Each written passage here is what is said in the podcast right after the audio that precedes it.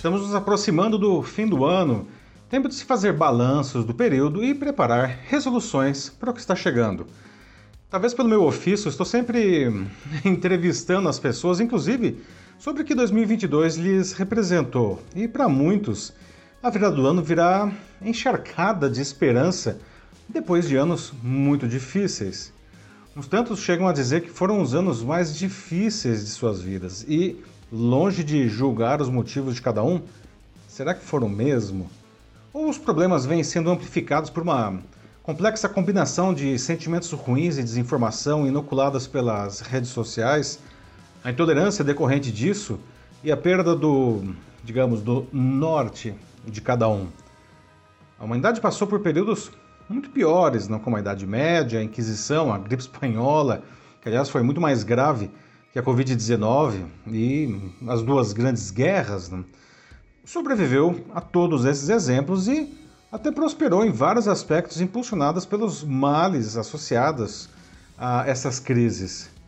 E como diz o ditado, depois da tempestade vem a bonança. Mas não dá para ficarmos esperando sentados que as nuvens se dissipem, não. A gente precisa fazer a nossa parte. E isso inclui nos blindar não? Da influência nefasta da, digamos, da lente de aumento do meio digital para o lado mais feio da vida. Eu sou Paulo Silvestre, consultor de mídia, cultura e transformação digital, e essa é mais uma pílula de cultura digital para começarmos bem a semana, disponível em vídeo e em podcast. É claro que tivemos que enfrentar problemas sem precedentes para essa geração nos últimos anos, a começar, aliás, não, pela pandemia de Covid-19 que afetou fortemente todo mundo. Não minimizo a gravidade disso ou até mesmo o ódio que rachou nações inteiras, incluindo aí a brasileira. Mas precisamos colocar isso em perspectiva. Então. Hoje temos acesso a um volume de informações inimaginável há 20 anos. Não? Os agentes que viabilizaram isso foram os smartphones e as redes sociais. Os primeiros atingiram uma quase onipresença, não? Mantendo a gente permanentemente em contato com pessoas, com serviços, com conteúdos diversos. E já as redes sociais criaram uma eficientíssima plataforma para disseminar todo tipo de informação. Em um primeiro momento, isso parece ótimo, né? porque a gente pode fazer mais e melhor quando a gente está bem informado. Mas justamente aí reside o problema, não? A imensa maioria desse conteúdo é de baixa qualidade ou, pior ainda, não, propositalmente distorcido ou mentiroso, não? que são as infames fake news, que aliás a gente já debateu nesse espaço aqui incontáveis vezes.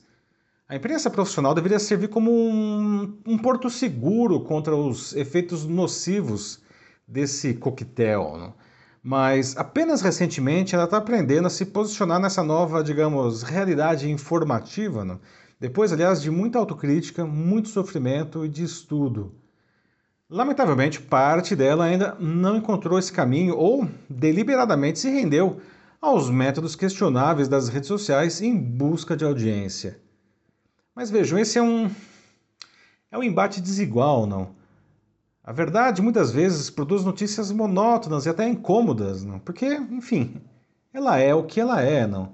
Já a mentira pode produzir conteúdos suculentos, não, e alinhados aí com o que cada indivíduo deseja, porque não tem compromisso com os fatos, não. E é aí que a verdade sucumbe e os problemas se agigantam. Esse acesso desmedido a informações boas e ruins misturadas aí, sem claramente identificadas, não, nos dá, digamos assim, certezas não, sobre tudo. Aí incluindo aí os bastidores da política, a melhor maneira de nos proteger de doenças e até, sei lá, não, a receita do bolo de fubá perfeito, não.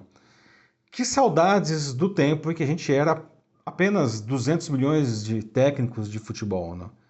A gente poderia estar agora debatendo na mesa do bar né, os motivos da desclassificação do Brasil e do triunfo da Argentina na Copa do Mundo.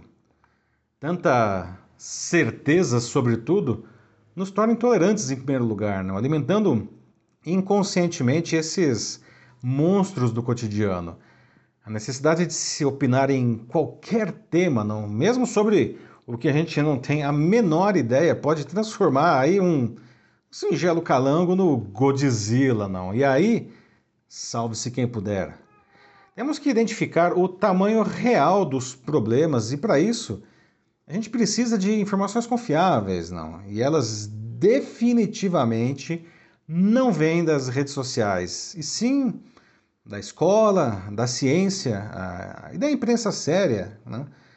E nisso reside outro desafio dessa geração, pois os grupos de poder que se beneficiam da desinformação conseguiram plantar firmemente em parte da sociedade a ideia de que esses três agentes informativos, aí, a escola, a ciência e a imprensa, não, não são confiáveis e devem até ser combatidos. Não.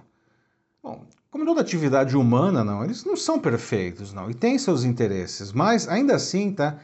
Eles estão muito mais alinhados com as reais necessidades do público que estão, por exemplo, as redes sociais ou aqueles que as usam para se beneficiar do caos. Não? Basta ver que na semana passada, o Elon Musk, que comprou recentemente o Twitter para, segundo ele, entre aspas, garantir a liberdade de expressão na rede, bloqueou na plataforma jornalistas que criticavam seus questionáveis métodos de gestão. Hum.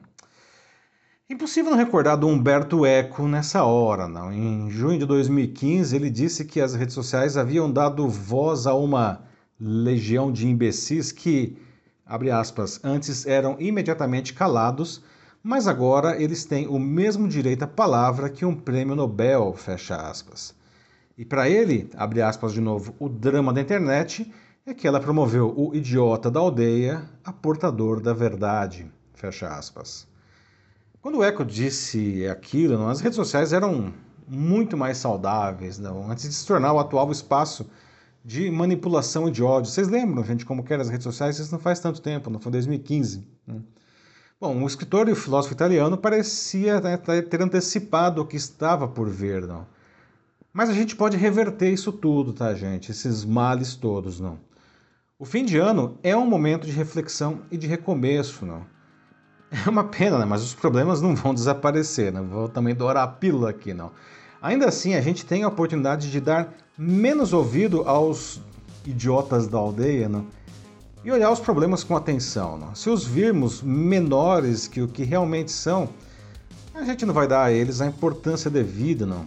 Se forem maiores, a gente nunca vai destinar recursos e atenção suficientes para sua solução. Unidos e com consciência, com serenidade, a gente pode resolver os problemas, tá? de uma maneira melhor e mais justa para todos. É isso aí, meus amigos. E você e a sua empresa estão conseguindo se posicionar nesse novo espaço informativo, não? Cada um de nós tem um papel para ajudar a resolver esses problemas em que o mundo parece estar mergulhado, não? Mas que caminho seguir, não é mesmo? Se você quiser debater sobre isso uh, pessoalmente ou na sua empresa, na sua instituição, manda uma mensagem aqui para mim que vai ser um prazer conversar com vocês.